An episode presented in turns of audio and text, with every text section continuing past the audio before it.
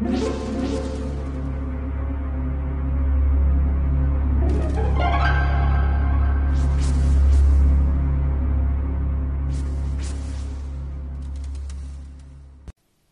家好，我是小依依，欢迎收听一分钟。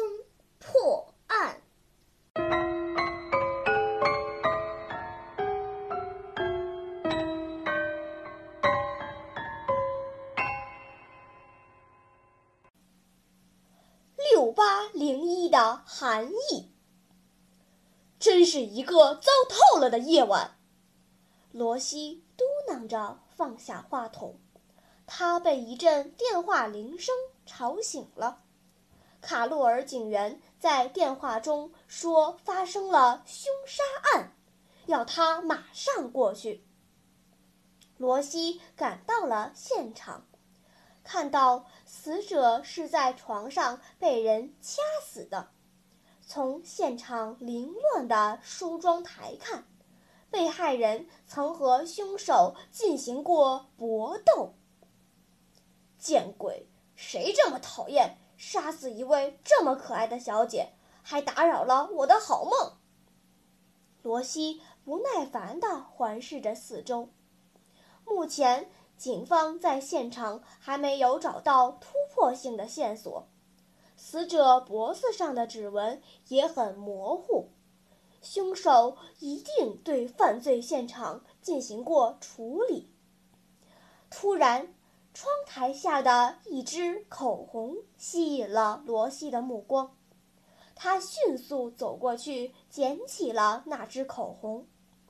只见口红的顶部被什么东西磨过，几乎都磨平了。这个细节立刻引起了罗西的注意，他在口红四周看了看，但是并没有找到他想要的东西。他吩咐警员四处找找，看看有没有什么字迹留下。不一会儿，一个警员在窗帘蒙着的墙壁上找到了一串奇怪的数字：六八零幺。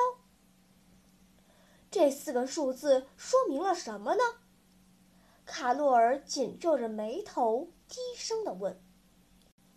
这个数字一定与凶手有关系。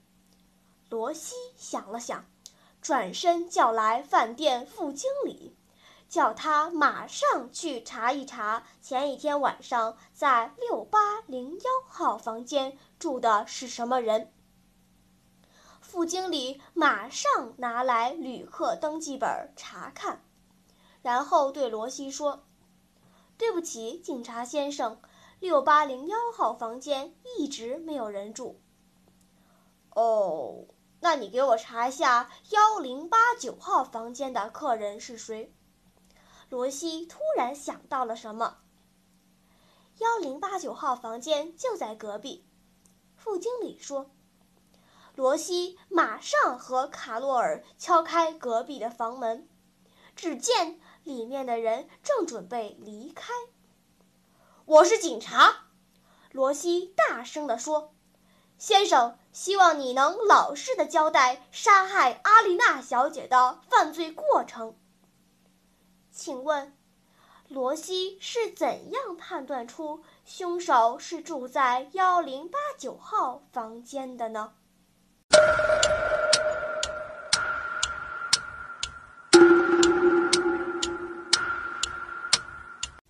你想出答案了吗？现在是拨开云雾探寻真相的时刻。这四个数字是阿丽娜小姐被凶手勒住脖子后，在绝望中利用手中的口红在身后的墙壁上写的。由于她的手是背着写的“幺零八九”。在这种情况下写的数字，从正面看恰好是上下颠倒的，结果就变成了六八零幺。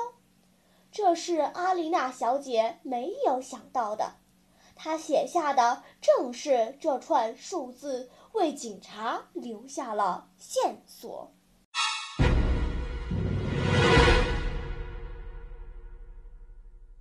好了，今天的推理结束了，小朋友们，你喜欢听悬疑推理故事吗？如果喜欢，就请关注小依依讲故事吧。